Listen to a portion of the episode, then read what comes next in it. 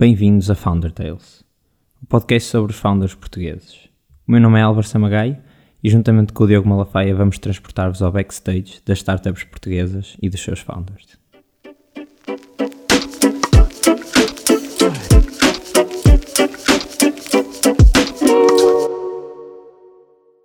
Luís Valente, co-founder e CEO da iLove e também membro da, da lista Forbes 30 Under 30, é o nosso convidado de hoje em Founder Tales. A iLove, ou Intelligent Lab on Fiber, é uma startup fundada no Porto, fruto de uma tese de doutoramento na área da optómica. Atuam na área da medicina personalizada, mais especificamente em drug discovery, ou seja, utilizam as propriedades ópticas de biomarcadores de fluidos, como o sangue, aliadas a algoritmos de inteligência artificial e outros fatores, para acelerar o processo de seleção de candidatos a ensaios clínicos. O Luís formou-se na Faculdade de Engenharia e já tinha alguma experiência em startups e deep tech, antes de se lançar na aventura da medicina personalizada. Empreendedor desde os 18 anos, tem uma visão muito interessante e ambiciosa para a empresa que está a guiar. Fiquem connosco durante a conversa para perceberem onde é que a iLove quer chegar e o que pode acontecer com esta mudança de paradigma no mercado da saúde e da medicina. Olá Luís, bem-vindo uh, aqui ao Founder Tales. És o nosso nono convidado e antes de mais obrigado por, por teres aceitado o convite. Obrigado eu por, uh, por me receberem. Prazer é todo meu. Ou seja, nós para começar achamos que, faz, que faz sentido se calhar explicarmos aqui resumidamente, darmos assim um overview sobre o que é, que é iLove e do, do nosso conhecimento que nós sabemos, iLove que significa Intelligent Lab on Fiber, correto? Correto. iLove significa Fa Intelligent Lab on Fiber. Começamos bem então. Ou seja, o que vocês fazem é facilitar os ensaios clínicos através de uma, de uma seleção mais fina dos participantes, baseada numa recolha e classificação de biomarcadores de sangue através de técnicas de fotónica e inteligência artificial. Confere. Parecia que estava a ler, mas eu juro que não estava. parecia mesmo, Isto... parecia mesmo. Está, estás contratado, Diogo. Estás contratado para PR. É? Ou seja, isto permite acelerar a, a fase de seleção de candidatos e assim tornar os ensaios clínicos mais rápidos e baratos. Queres aprofundar um bocadinho sobre qual é a vossa tecnologia e o, o que é que é o vosso produto? Claro que sim. Uh, em primeiro lugar, eu acho que é importante as pessoas perceberem que o motivo pelo qual se fala tanto hoje da medicina personalizada é porque nos passados séculos um, a grande maioria dos medicamentos foram desenvolvidos com base na ideia de que um medicamento vai funcionar igual para toda a gente. É, infelizmente, ou felizmente, isso serviu durante muitos anos e houve muitas doenças que foram eh, controladas com base nessa ideia de que o Benuron trata a minha dor de cabeça, trata a tua Diogo um, e trata a todos, ou da maioria, mas infelizmente para muitas das doenças, ainda por serem uh, uh, resolvidas, um, isso não funciona assim. São doenças complexas, são doenças que exigem uma abordagem uh, em que se tem em conta as diferenças entre os perfis biológicos das pessoas. Uh, e é um bocadinho com base uh, neste paradigma que nasce iLove. iLove nasce como uma tecnologia de plataforma que usa sinais ópticos, e eu posso dar um bocadinho mais de cor ao que são sinais ópticos daqui a bocadinho, mas usa sinais ópticos e dados clínicos para criar modelos rápidos de uh, diferenciação e fenotipagem de pacientes para permitir o desenvolvimento de tratamentos mais personalizados a cada paciente e para permitir depois, uh, no futuro, os hospitais uh, e os médicos a perceberem melhor qual é o paciente que devem adotar em cada caso. Isto é iLove. Ok. E isto trocado por miúdos, então, basicamente o que vocês fazem é tem uma pool de pacientes que vão ser submetidos a um ensaio clínico e hum, o que vocês fazem é, é, é quase que classificá-los como eh, válidos ou não, conforme características que eles tenham e que vocês conseguem medir com os tais biomarcadores eh, de fluidos ou sangue. Aqui já, não, aqui já não sei se é fluidos ou sangue, mas deve ser um deles. O, o, o, ou seja, o que nós fazemos uh, na área que se diz em inglês Drug Discovery and Drug Development, uh, que em português se traduziria como algo como pesquisa e desenvolvimento de novos tratamentos, é exatamente o que tu disseste, Álvaro. Uh, além disso, a nossa tecnologia já tem provas dadas também na seleção de, do tratamento certo para o paciente, principalmente de uma forma quase indireta, através de digamos assim, da diferenciação da forma como o paciente vai reagir a um determinado estímulo. Quando nós ficamos doentes, e o Covid é um exemplo claro disso, nós reagimos de formas diferentes. Consoante a forma como vamos reagir, há medicamentos mais apropriados ou não. Uh, se os médicos tivessem uma bola de cristal, era fácil. Conseguiam perceber, ok, este paciente vai ficar desta forma, este vai ficar desta forma e eu vou usar o medicamento A ou B. Como não conseguem, necessitam de ferramentas como a nossa, consegue prever o que vai acontecer ao paciente com base no perfil biológico e isto é a forma como nós conseguimos não só fazer impacto no desenvolvimento, mas depois também na adoção dos novos tratamentos. Ok, e isto, portanto, a vossa tecnologia, um, isto é, acaba por ser um bocadinho deep tech, não é? Ou seja, foi uma coisa Puramente. que se calhar até era bastante académica. Puramente. Uh, porque do que eu me lembro, isto até, até resultou de uma, uma tese de doutoramento, não foi? Correto. Um, e com, como é que se passa de uma tecnologia tão, vou voltar a dizer académica, ou se calhar tão... Uh, é mesmo, é mesmo isso, é académico, ou seja, tão, tão de, de, de, de, research claro. para um produto com, com valor e como é que se cria uma value proposition disto. Ou seja, como é que tu entraste na iLove um, e nem sei se foste tu que tiveste esta, esta ideia de criar, que, desenvolve, que desenvolveste a value proposition, mas como é, como é que se pega numa tecnologia tão deep e se cria uma proposta de valor que em, tem valor neste caso? Álvaro, em primeiro lugar, eh, há muito, há muito pouca coisa que se possa dizer sobre I Love que contraria o facto de sermos claramente deep tech. Uh, as deep tech as it comes. Um, ou seja, isto foi o resultado de uh, um projeto que envolveu vários parceiros, englobado, uh, no qual estava englobado aqui a tese de doutoramento da nossa atual diretora técnica, CTO, Joana Paiva, no qual estavam a ser desenvolvidas ferramentas baseadas em ótica, ou seja, ótica é tudo aquilo que procura obter informação através das propriedades da luz, não é? Isso é que é ótica, não é? Por isso, nós no fundo, ou, neste caso a equipa de investigação associada ao projeto, estava procurar usar os padrões de interação da luz com líquidos para obter informação sobre esses mesmos líquidos. E um dos primeiros use cases eu posso partilhar que foi a detecção de microplásticos em água ou de nanopartículas em água, por isso poluição aquática quase. Entretanto, há aqui uma parceria fundamental com alguma institui algumas instituições de saúde, incluindo o I3S, que é uma instituição de renome a nível nacional uh, e que todos nós conhecemos bem, uh, que começou a levar o projeto para uma área um bocadinho mais life sciences e começou-se a perceber que se nós conseguimos obter informação sobre a composição de fluidos complexos, isto pode ser ajudado, pode ser usado para fazer uh, previsões numa área mais quase clínica. Por isso, o primeiro use case aqui em termos de life sciences foi na área do cancro gástrico, para identificar uma estrutura que era relevante para entender que pacientes é que ficam muito, é que vão ficar muito doentes rapidamente uh, quando têm uh, cancro gástrico, ou seja, vão metastizar muito rapidamente, e pacientes que vão ter uma, uma forma mais amena da doença, se é que se pode assim chamar. Uh, o momento em que eu entro na ILOF é mais ou menos neste momento que eu acabei agora de descrever. Eu estava a colaborar com um instituto de investigação, também ele de excelência, aqui na Zona Norte, que é o INESCTEC, e estava a ter interação e contacto com muitas tecnologias uh, a sair do laboratório e uma delas era a iLove. O que era um bocadinho esperado de mim era tentar perceber a melhor forma de as levar para o mercado e a iLove era uma das que uh, me foi um bocadinho confiada aqui a ideia de perceber alguns aspectos do seu go-to-market. Uh, partindo do princípio em que já tínhamos algumas provas de conceito na área de Life Sciences, eh, eu não diria que a escolha foi minha, mas a escolha em tornar a iLof uma plataforma para detecção de perfis biológicos foi uma escolha clara da equipa uh, fundadora um, ehm, do projeto e minha. Ok.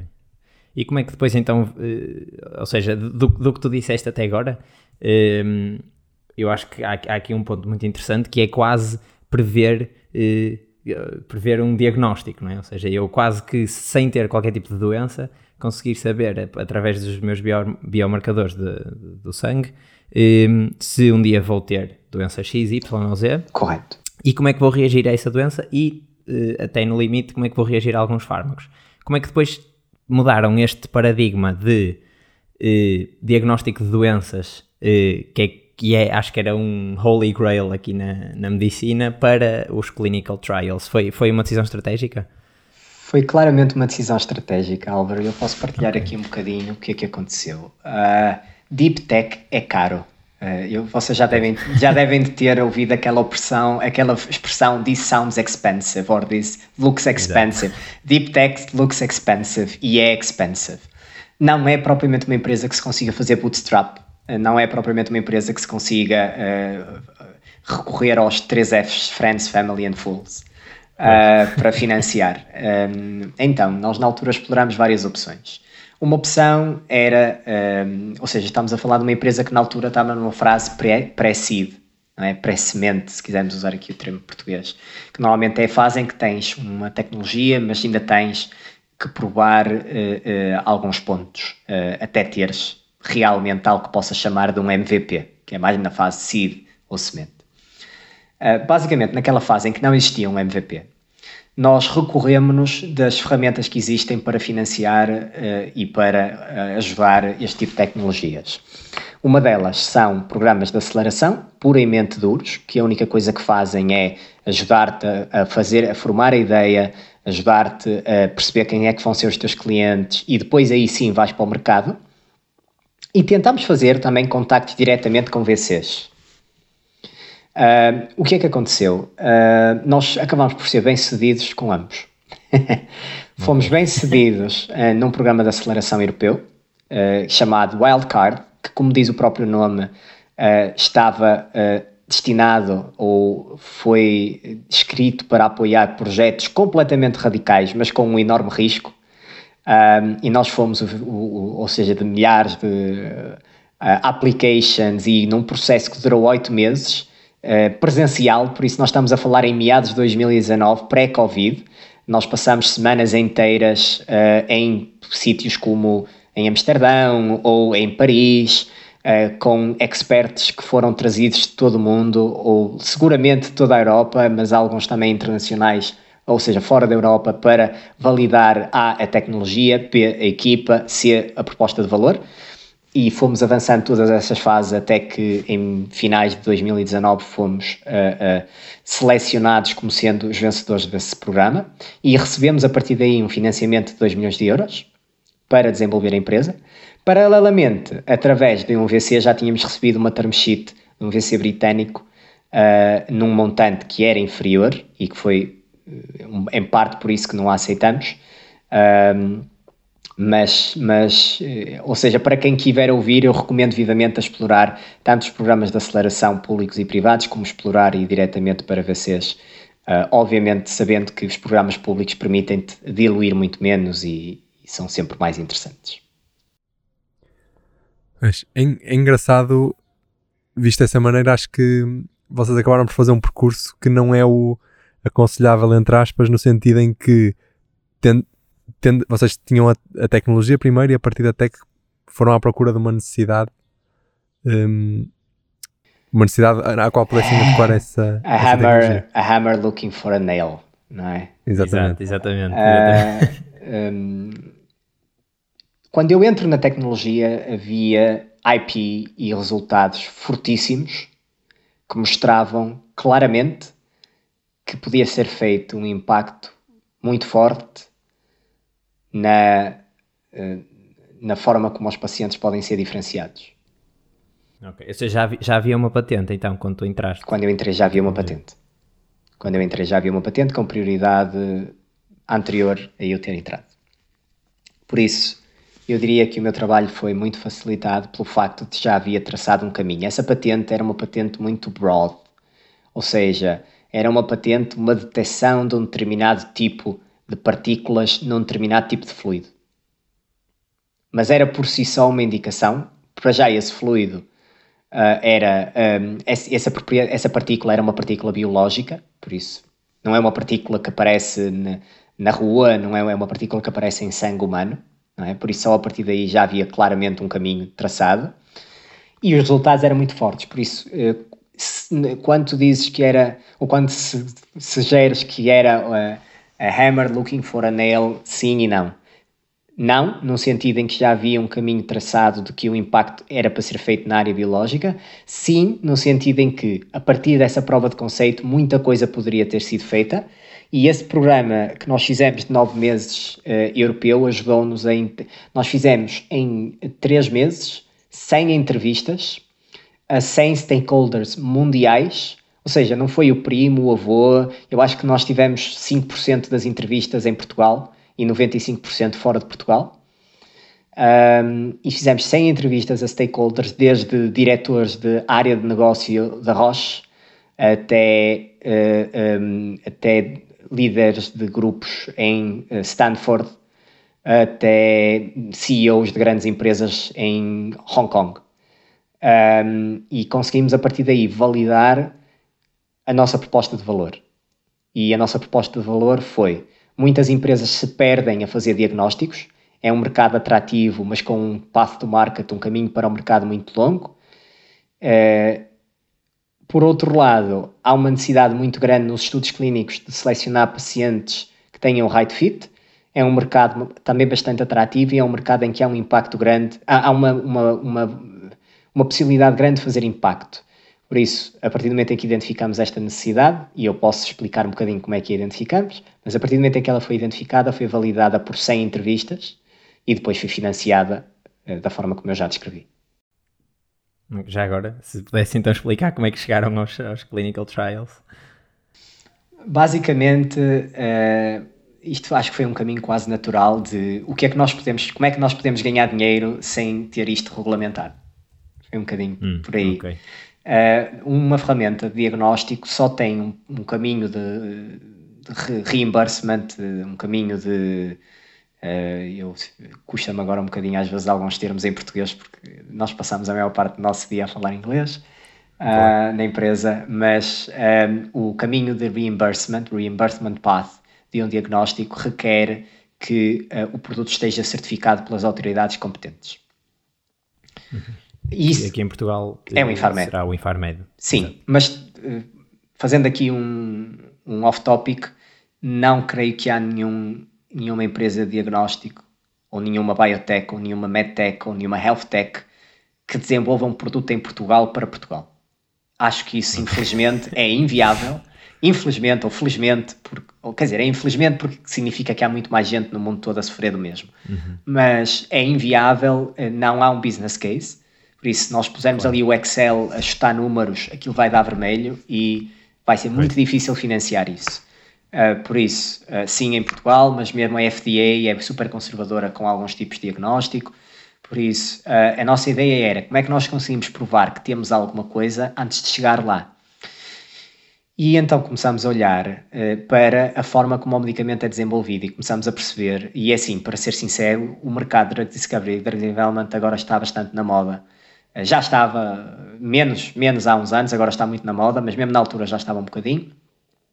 Há muitos unicórnios que estão e foram feitos neste mercado, e eu diria que foi quase uma perspectiva natural que nós, da mesma forma que vimos unicórnios uh, na área da moda e entretanto vemos outras startups a serem criadas na área da moda, viu-se unicórnios na área de drug discovery e fomos tentar perceber uh, o que é que podíamos acrescentar ali. E claramente o que podíamos acrescentar é a mesma coisa que podemos acrescentar no diagnóstico, é uma forma de diferenciar pacientes com base no perfil biológico. Okay. E, e, vocês põem. Desculpa. Vocês põem de parte uh, essa visão de um dia serem capazes de introduzir uma amostra de sangue, tirarem umas características, umas features do sangue, correrem um modelo sobre aquilo e tirarem um diagnóstico das pessoas. Uh, isto é uma visão a longo prazo da, da empresa e começaram pelos clinical trials como eh, lá estávamos, vamos testar as águas e depois eventualmente vamos lá chegar ou já puseram de parte e essa é, essa é uma das visões de longo prazo da empresa, ou é uma das paragens da visão de longo prazo da empresa, mas para ser sincero, a visão de longo prazo da empresa é ainda mais ambiciosa. Uh, então.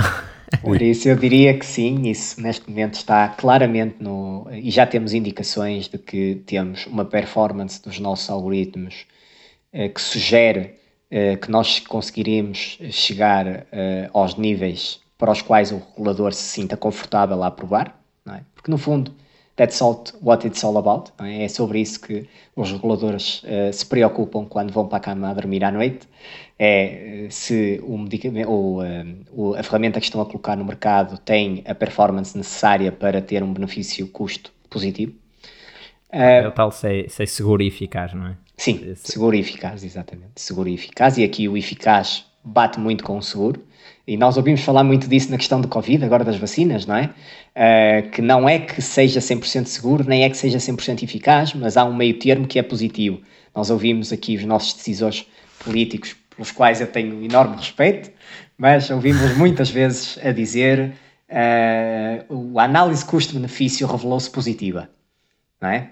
Por isso, claramente, a ILOF acredita que vai ter uma, uma análise custo-benefício positiva, mas para ser sincero, entrando aqui um bocadinho na, na base da tecnologia, o que nós fazemos é correlacionar uma sopa, uma mistura de partículas.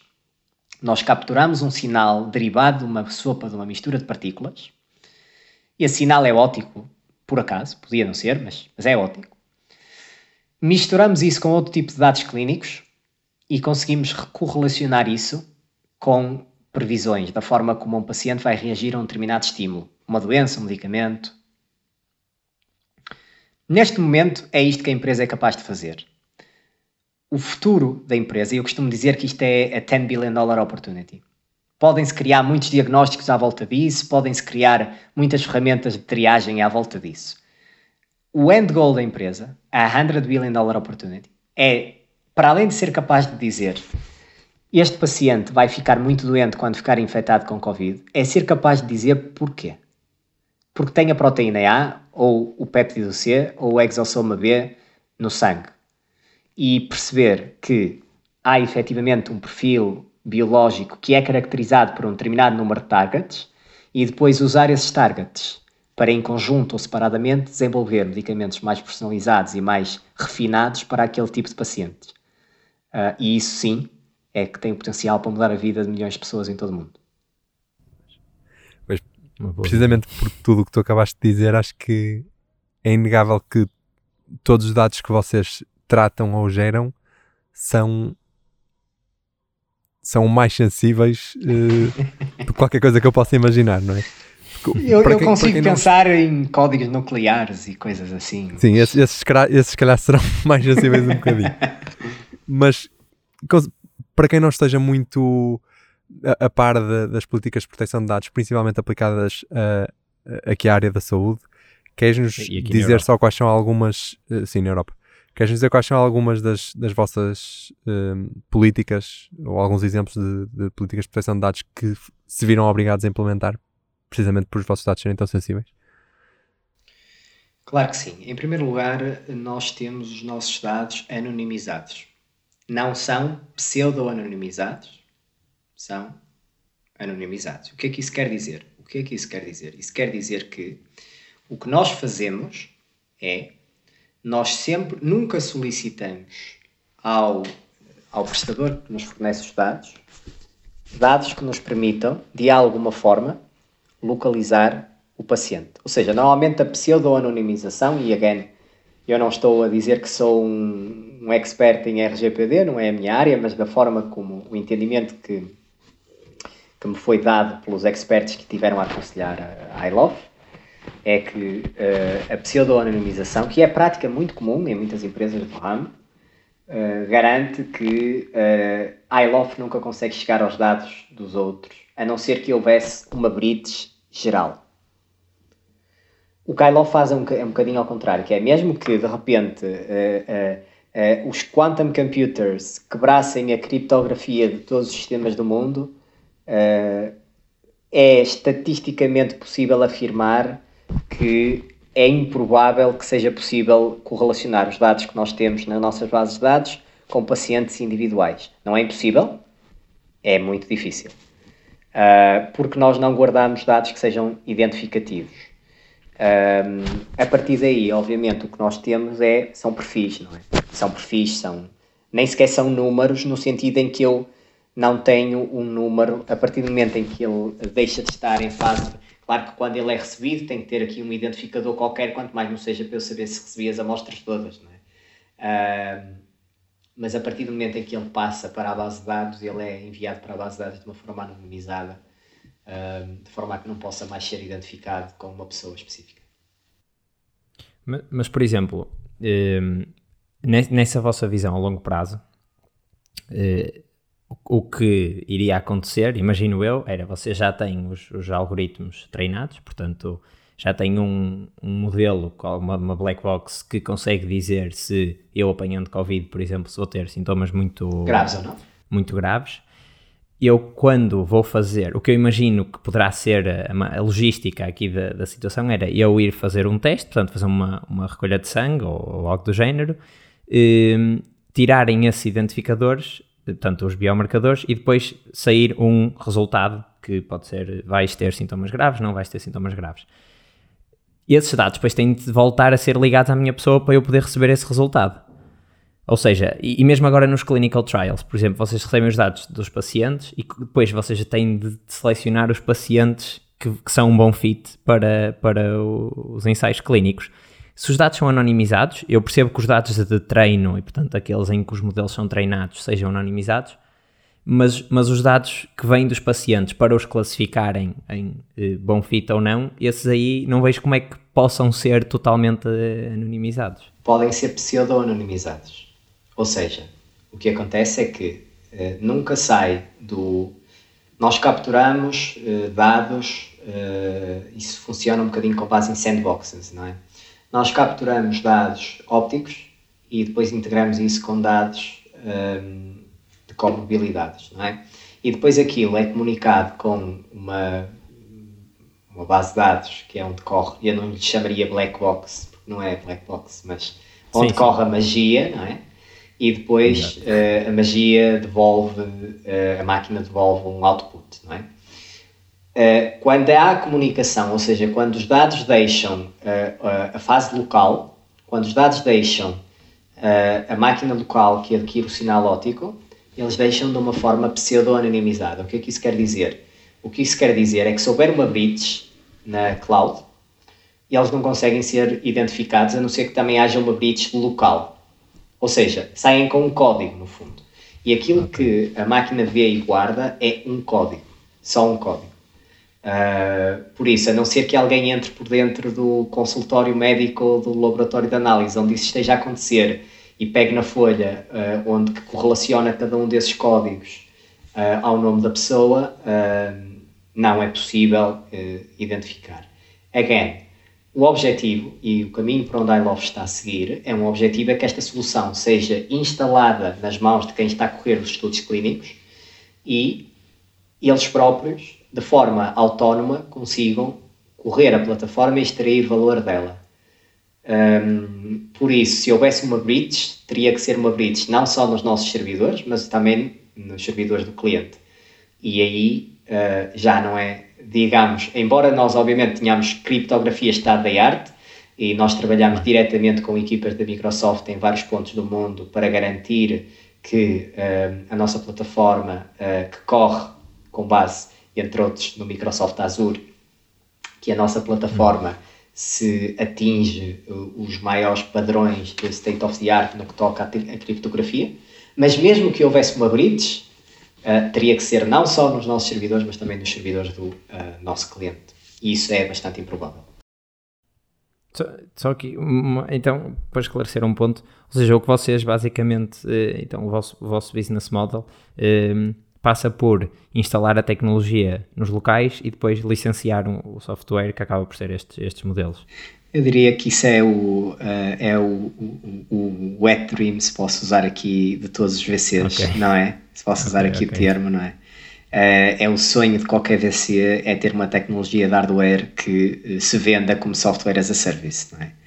Uh, é o sonho de todos os VCs. sim, esse é o end goal. Neste momento é slightly more complicated than that, porque, mais uma vez, há uma parte física da nossa plataforma que é undeniable, hoje, hoje, uh, é undeniable uh, e havendo esta parte física da nossa plataforma uh, é um bocadinho, obviamente, mais sofisticado do que simplesmente pagar um montante X por mês. Mas sim, Álvaro, para responder à tua questão, o objetivo é exatamente garantir que todos os meses o cliente paga uma parte, uma, ou seja, um valor recurring, não é? Pelo uso da uhum. plataforma e potencialmente depois um valor variável consoante o valor que ele extrai da plataforma. Pode ser o uso, pode ser uh, coisas interessantes que um ele consiga descobrir. True positive fee, uma coisa assim.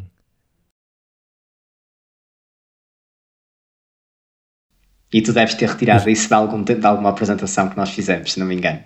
Algo. É capaz, é capaz, sim, sim, sim. sim. Porque eu lembro-me desse termo, sim. Mas, mas, mas neste momento a parte de, de análise ótica eu presumo que seja uma tecnologia eh, acessível a toda a gente. Presumo que toda a gente, que os hospitais e, e as empresas tenham essas uh, ferramentas, ferramentas capazes de fazer essa análise uh, nas instalações. Eles Cada... neste momento usam as, as, deles ou as vossas? Cada vez mais, Diogo, uh, se calhar é, é fácil fazer-te aqui um paralelismo. Há 10 anos atrás, se eu te dissesse para investir numa empresa chamada 23andMe, tu se calhar ias dizer, é pá, não, que é, então pai a fazer uma coisa chamada genómica, que é isso, não, não sei bem o que é. Uh, hoje em dia eu acho que ninguém discute o valor da genómica, não é? Toda a gente sabe a importância que a genómica teve para revolucionar a forma como nós estratificamos pacientes. A genómica não, não nos traz, uh, infelizmente, a full picture, não nos traz toda a informação, e é aqui que entram os sinais ópticos, ou como cada vez mais se chama, a optómica. Ok? Uh, apesar de cada vez mais o mercado óptico e o mercado da optómica ser, estar hot, e eu posso partilhar que ainda há pouco tempo uma das empresas a operar no mesmo setor que nós, não é de um competidor direto, mas é uma das empresas, levantou uma renda, uma ronda semente, uma ronda seed de 18 milhões de euros. Por isso, uh, não prova, mas mostra alguma, alguma pujança no mercado, não é? Nesta área. A verdade é que, da mesma forma que a genómica estava há 10 anos, a, a, os sinais ópticos e a optómica está hoje. Há sítios em que existem, há muitos sítios em que ainda não existem e há muitos sítios em que ainda há alguns pontos para provar. E isso é um dos motivos pelo qual uma empresa pequena como a iLove, que levantou ao, a couple million, é? quase um pouco mais, mas a couple million in fund, tem uma possibilidade clara de tomar este mercado. Se este mercado já fosse maduro e bem desenvolvido, já não havia aqui muito caminho para uma empresa seed como a iLove. Por isso aqui a situação é, nós estamos a introduzir uh, uh, uma tecnologia ótica proprietária, não estamos obviamente a inventar as tecnologias óticas. Da mesma forma que há 10 anos atrás a 23andMe e empresas como a Illumina estavam a introduzir o conceito de sinais derivados de genética, mas não estavam a inventar a genética. Tinham tecnologias proprietárias que funcionavam bem, mas uh, não estavam a inventar uh, a indústria ou o conceito. Isso é, é, é, um bocadinho assim que nós vemos a iLove e os sinais ópticos hoje em dia. Claro, faz todo sentido. E voltando, voltando à, à questão dos, dos dados, ainda que anonimizados, como tu tenhas dito, os dados em si hum, tem um valor enorme, nem que seja pela, pela segmentação, eh, se quer seja a nível regional ou por, eh, pela detecção de tendências ou assim. Já alguma vez vos aconteceu terem sido abordados por, eh, por empresas que vejam valor nesses dados para sustentar, por exemplo? Um, eu vou-te responder isso com, uh, com o caso da 23andMe. A 23andMe uh, começou a desenvolver uh, testes uh, business to consumer, testes genéticos, não é? Uh, para as pessoas como eu, como tu, Diogo, como o Álvaro. e posso dizer que no início estava a perder quase 30 a 40% do valor de venda de cada teste. Ou seja, vamos imaginar que eles vendiam um teste por 100 euros. Não vendiam, não é? Porque eles no início só vendiam nos Estados Unidos. Mas vamos imaginar que vendiam por 100 euros e nesses 100 euros eles eram capazes de perder 30 ou uma coisa do género. Ou seja, tinham um custo de, de venda superior ao custo que o cliente pagava. Claramente, Diogo, eles estavam a ver valor em mais alguma coisa. E esse valor eram os dados. E posso dizer que hoje em dia, se tu fores ver a balance sheet da 23andMe, que podes ir ver, porque neste momento já chegou ao IPO, por isso qualquer um pode ir ver, Uh, nem acho que nem sequer precisa de comprar uma ação para poder ir ver. Pode ir ver. Uh, e se fores ver, tu vais ver que uma grande tranche uh, dos, das receitas deles vêm da comercialização dos dados que eles capturaram e continuam a capturar. Ok. Está respondido. Uma, uma resposta em tangente, mas acho que deu para apanhar o panorama. mas, por exemplo, nós, para além dessas empresas, como a, a 23andMe, um, que aquilo, eu acho que eles fazem basicamente sequenciação genética, lá está, business to consumer, ou seja, eu posso enviar uma amostra de sangue ou saliva, não sei, mas e eles depois conseguem eh, sequenciar o meu genoma e com isso tiram algumas informações, acho que até algumas até são coisas assim mais engraçadas do que propriamente úteis, não é? Tipo eh, linhas familiares e, ascendência assim. Daí o B2C, um, não é? Tem que, de B2C exato, tem que exato. ser um bocadinho a parte fã também. Exato, exatamente. Mas, por exemplo, nós agora já temos as Big Tech, tipo Google, Apple, eh, a entrar no, claramente a entrar no mercado da saúde. Uh, temos uma Google, se calhar, a comprar eh, cadeias de, de, hospitais, a Apple já muito no mercado dos wearables, já com, com o Apple Watch, que já é FDA approved para algumas, uh, para algumas funcionalidades. Portanto, qual é que tu achas que isto aqui, se calhar, é uma pergunta mais da opinião, qual é que achas que vai ser o panorama da utilização destes dados que estas empresas vão ter, e, e dados os recursos virtualmente infinitos que eles têm, o que é que tu achas que estas empresas vão conseguir fazer uh, na área da medicina? Vão, vão, só comercializar os dados? Vão efetivamente entrar por aqui adentro e atacar a medicina personalizada? Full disclaimer, uh, e eu acho que não é, não é novidade para ninguém, a iLove uh, recebeu financiamento em capital de risco de uma das Big Four Tech, não é? neste caso a Microsoft. Por isso, uhum. a Microsoft Ventures é um dos financiadores da iLove. Por isso, obviamente, eh, não, diria, não dizendo que estou condicionado na minha resposta, mas há obviamente eh, uma perspectiva que eu tenho de uma das Big Tech que eh, não me seria cavalheiresco partilhar. Okay. Falando das outras três, Uh, falando das outras três, eu acho que é absolutamente claro que o mercado da saúde era claro pré-Covid, é ainda mais óbvio pós-Covid que a saúde uh, é uma das coisas nas quais gastamos mais dinheiro. Uh, em Portugal e em países com single payer não é óbvio, não é? Porque temos o single payer, mas é óbvio nos Estados Unidos. Vamos ver aqui o orçamento de uma pessoa com 30 anos ou 40 anos, vamos ver que uma grande parte vai para rent, mas uma parte muitas vezes ainda maior vai para health. E podemos, claro, obviamente dizer que os custos de saúde nos Estados Unidos estão inflacionados, mas a verdade é que nós gastamos uma grande parte do nosso dinheiro a nível mundial em saúde, porque é uma das coisas que nós mais valorizamos. No fundo, o que a Big Tech faz é uh, tentar colocar, uh, tentar pegar naquilo que tem uh, ao seu dispor, que neste caso é data, são dados, ao serviço daquilo onde as pessoas querem gastar mais dinheiro, não é? Por isso, se as pessoas querem, e cada vez o que dizem os estudos das Big Four, neste caso consulting companies, não é? Sim. McKinsey e afins, se formos ler os últimos estudos da McKinsey, ali um estudo interessantíssimo que previa o um crescimento brutal dos gastos com saúde um, até 2050 por bons motivos, porque nós estamos a viver mais, estamos a viver mais tempo, queremos, queremos viver com mais qualidade é óbvio que empresas como as Big Tech, que têm uma vontade clara de continuar uh, a ser algumas das maiores empresas do mundo, e eles querem a piece of the cake. O facto de eles terem acesso a muitos recursos, não diria limitados, mas sim, quase ilimitados, e o facto de terem acesso a muitos dados facilita-lhes a tarefa. Por outro lado, uh, eles não estão habituados a trabalhar em ambientes ainda mais regulados. E eu aqui já posso comentar porque é Ancient History. Por exemplo, a Microsoft teve alguns problemas com reguladores no fim dos anos 90, como todos sabemos, mas uh, temos, vemos o Facebook também com alguns problemas. Ali uma situação, ok, vai ser dividido, não vai ser dividido. Mas no limite as, as, as techs estão habituadas a, é, como é que se costuma dizer, é, é build fast and break things, não é? Uh, isto é um bocadinho o um modelo. Em healthcare, infelizmente, uh, isso é um bocadinho diferente. Por isso eu diria que as movimentações têm sido claras, mas cautelosas, e eu espero que continuam assim a ser dessa forma e espero que principalmente movimentações sejam sempre muito no sentido de adquirir negócios maduros e não uh, extrair, ou seja, expor a organização ao desenvolvimento de um negócio de raiz que pode trazer risco à organização toda.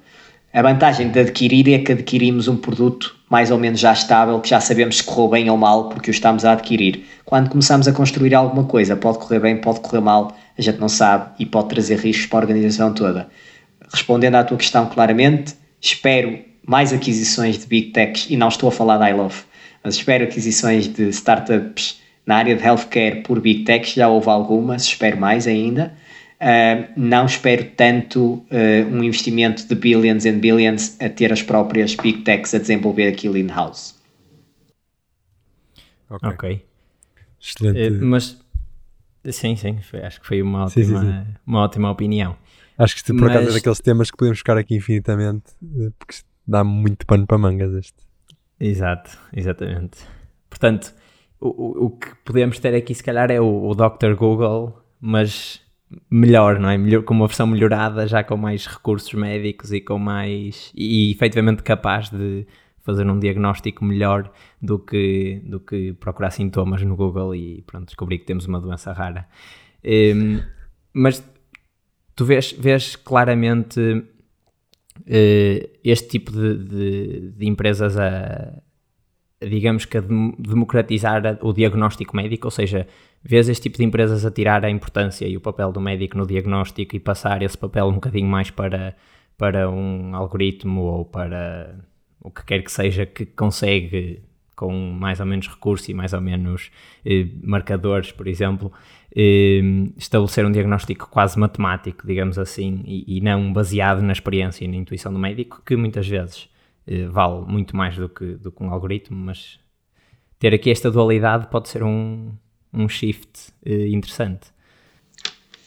Uh, eu, eu tenho, eu para responder à tua questão, Álvaro, eu tenho uma pessoa muito próxima de mim que escolheu fazer vida na área da medicina uh, e que me disse um dia que é ensinado no curso de medicina que diagnósticos são feitos por médicos full stop.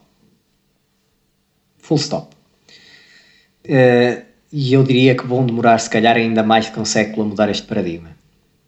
Diagnósticos são feitos por médicos Full stop.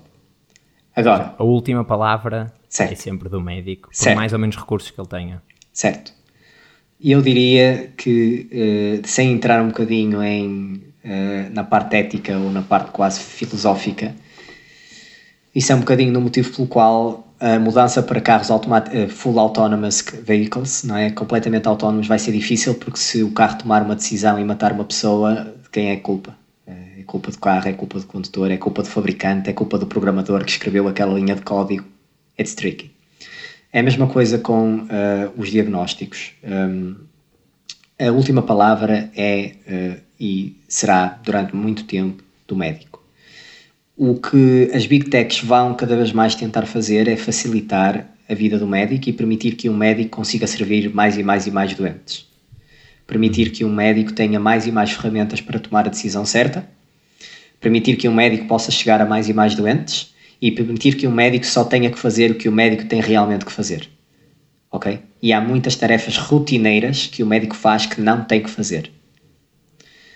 Por isso, há muito trabalho ainda para ser retirado aos médicos antes de lhes retirar essa última palavra. E eu diria que temos, à bem à vontade, mais entre 50 e 100 anos, aqui com uma margem de 100%, entre 50 até, e 100 anos até, até, até chegar aí competitivo sequer, não é? Com, com uh... Até o médico okay. poder ser uh, completamente dispensable, if any, if ever, se algum dia vamos chegar até aí.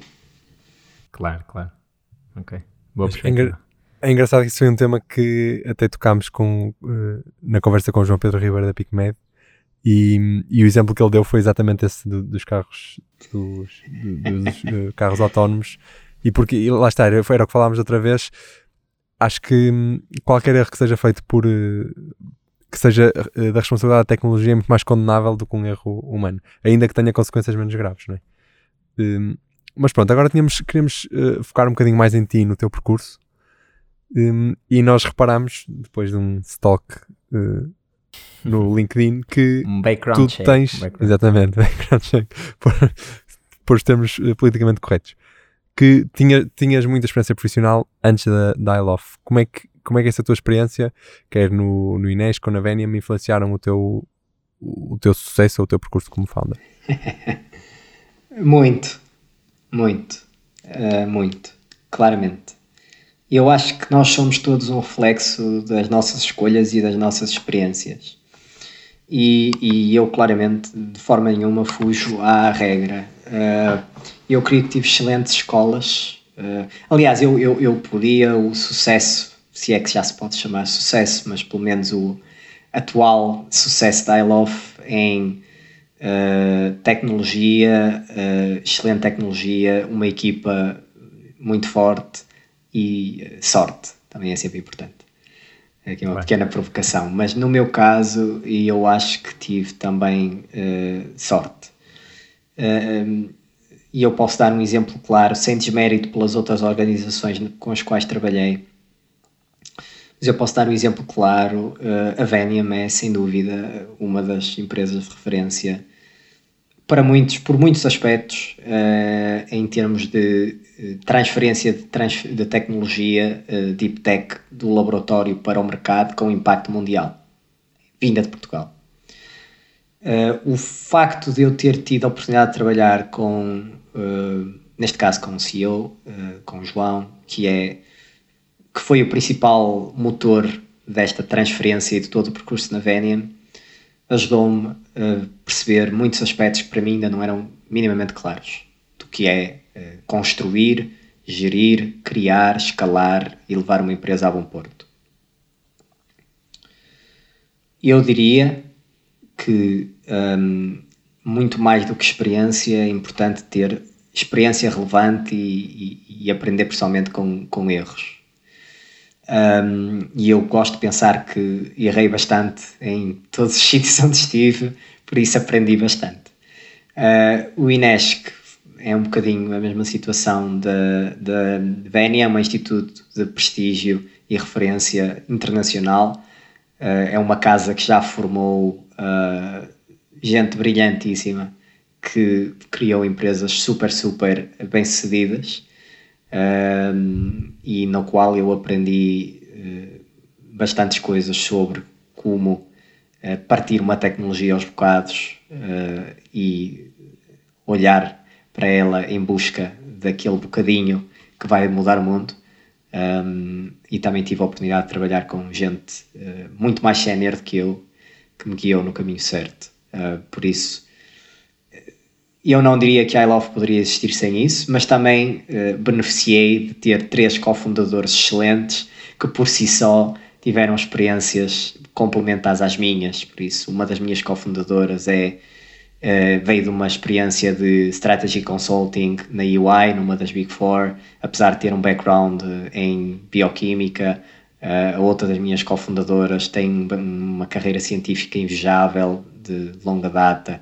A outra das minhas cofundadoras uh, é uma serial inventor, uh, que o objetivo dela é exatamente pegar, olhar para o mercado, olhar para o mundo e ver, ok, o que é que falta aqui. Eu diria que não foi só o meu background, foi a soma dos backgrounds. Ok.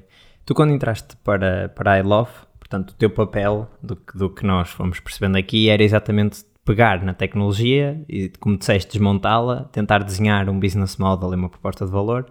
Um, e depois também a parte mais financeira de levantar uh, uh, investimento. Tu já tinhas tido experiência em alguma destas duas áreas na, portanto, no, no, nos trabalhos que tinhas tido antes, ou seja, se calhar nomeadamente mais na parte do investimento, que eu suponho que é uma coisa muito específica, uhum. não sei se já tinhas tido experiência e se ainda não tinhas tido experiência, como é que foi este primeiro contacto com eu tenho de falar com pessoas e pedir-lhes dinheiro para eu eh, para eles arriscarem na minha ideia, que é assim, um bocadinho ludicrous. Eu, eu tive uma startup quando, tive, quando tinha 18 anos, uh, que durou uns anitos uh, e acabou por não ir a lado nenhum como muitas vezes é com as primeiras startups. Uhum. Uh, ainda operou um tempinho e pronto, e era uma área completamente diferente. Mas apesar de eu aí ter aprendido algumas coisas que me foram agora relevantes para um, I Love, não foi claramente aí que eu aprendi uh, como fazer fundraise. Claro. Porque não, não foi. Um, a primeira experiência que eu tive, na qual eu estive ligado ao mundo do venture capital, direta ou indiretamente, foi através da minha experiência na Venia, na qual eu tive o privilégio, pela minha posição na empresa, na qual trabalhava diretamente com o CEO, de perceber uh, a forma única como um CEO deve se posicionar no mercado para levantar capital. Obviamente estamos a falar de um gigante série C à beira de uma formiguinha uh, pre-seed, não é? Quando eu, quando fomos, tentámos transferir a tecnologia, não é? Mas há coisas... Ainda não tinham clientes nessa altura? Não. Não, estás a falar da, da I Love, certo? Na, na I Love. ah, sim, sim, sim, sim. sim. Entrar. Não, não, não tínhamos. Por isso, eu diria que uh, os programas de aceleração ajudam. Uh, é um bocadinho learn on the job experience, por isso havia umas luzes. Uh, há quase, depois é um bocadinho, aí é que entra a sorte. A gente às vezes nunca fez um bolo e depois começa a fazer o bolo e diz: é pá, isto se calhar até tem algum jeito para isto. E é aí que entra a sorte, não é? Porque uma pessoa, quando antes de fazer, nunca sabe se sabe fazer ou não. Uh, por isso eu diria que foi um mix de ver fazer, ter muito apoio quando se está a aprender e depois alguma sorte de aparentemente saber fazer mais ou menos bem. Ok. Então no seguimento, no seguimento desta pergunta, e assim para acabar, uma pergunta que fazemos sempre é vamos te pedir um conselho que tu gostavas que tivesse sido dado no início da tua carreira como empreendedor e que não foi. Uh, construir uh, eu, eu, eu, eu, vou dar um conselho que gostaria que me tivesse sido dado no início da minha carreira e não foi. Uh, eu vou dar um conselho que não me foi dado no início da minha carreira, mas foi-me dado eventualmente. Mas eu por acaso gostava que me tivesse sido dado mais cedo. Um, grande parte de fazer uma empresa bem sucedida é aquilo que nós não vemos é a forma como se gerem as pessoas, é a cultura da empresa, é a forma como se motiva uh, os recursos da empresa, a forma como se posiciona a empresa no mercado. E muitas vezes isso tem muito, está muito pouco relacionado com o asset que nós, aqui com o valor que nós trazemos para a empresa. Por isso o que eu, o que eu gostava que me tivessem dito é que mesmo que tu tenhas descoberto uma mina de ouro, ainda não estás rico tens que escolher uh, os, os, mineiros corretos, organizá-los, motivá-los, dar-lhes as condições todas necessárias, possíveis uh, e que eles merecem, uh, e depois tens que cruzar os dedos e esperar que a mina não desabe, just because. Ok. Acho que é um ótimo conselho, foi uma, uma boa parábola aqui do, do Não, é, acho, que é, acho que faz todo sentido, não, não, não é por termos lá está. E no teu caso ainda se calhar faz ainda mais sentido porque tinham uma tecnologia que no papel era valiosíssima, yeah, tinham yeah. Uh, yeah, yeah, exatamente, mas, mas no papel era valiosíssima e agora é porque alguém pegou nela e conseguiu efetivamente dar-lhe valor e, e, e, construir toda uma estrutura à volta disso para, para, para exatamente criar esse valor e depois conseguir distribuí-lo. Pronto, acho que podemos ficar por aqui. Eh, muito obrigado, Luís, pela, pela tua disponibilidade e pela, pela conversa que, que tivemos aqui. Uh, acho que foi bastante interessante. Tivemos aqui assim uma parte até mais da opinião, que é sempre muito engraçado, principalmente com isto dos dados, que é sempre uma questão interessante. Um, pronto, acho que é isto. Álvaro Diogo, um prazer. Uh, foi um prazer estar aqui. Muito obrigada. E até sempre. Obrigado, nós.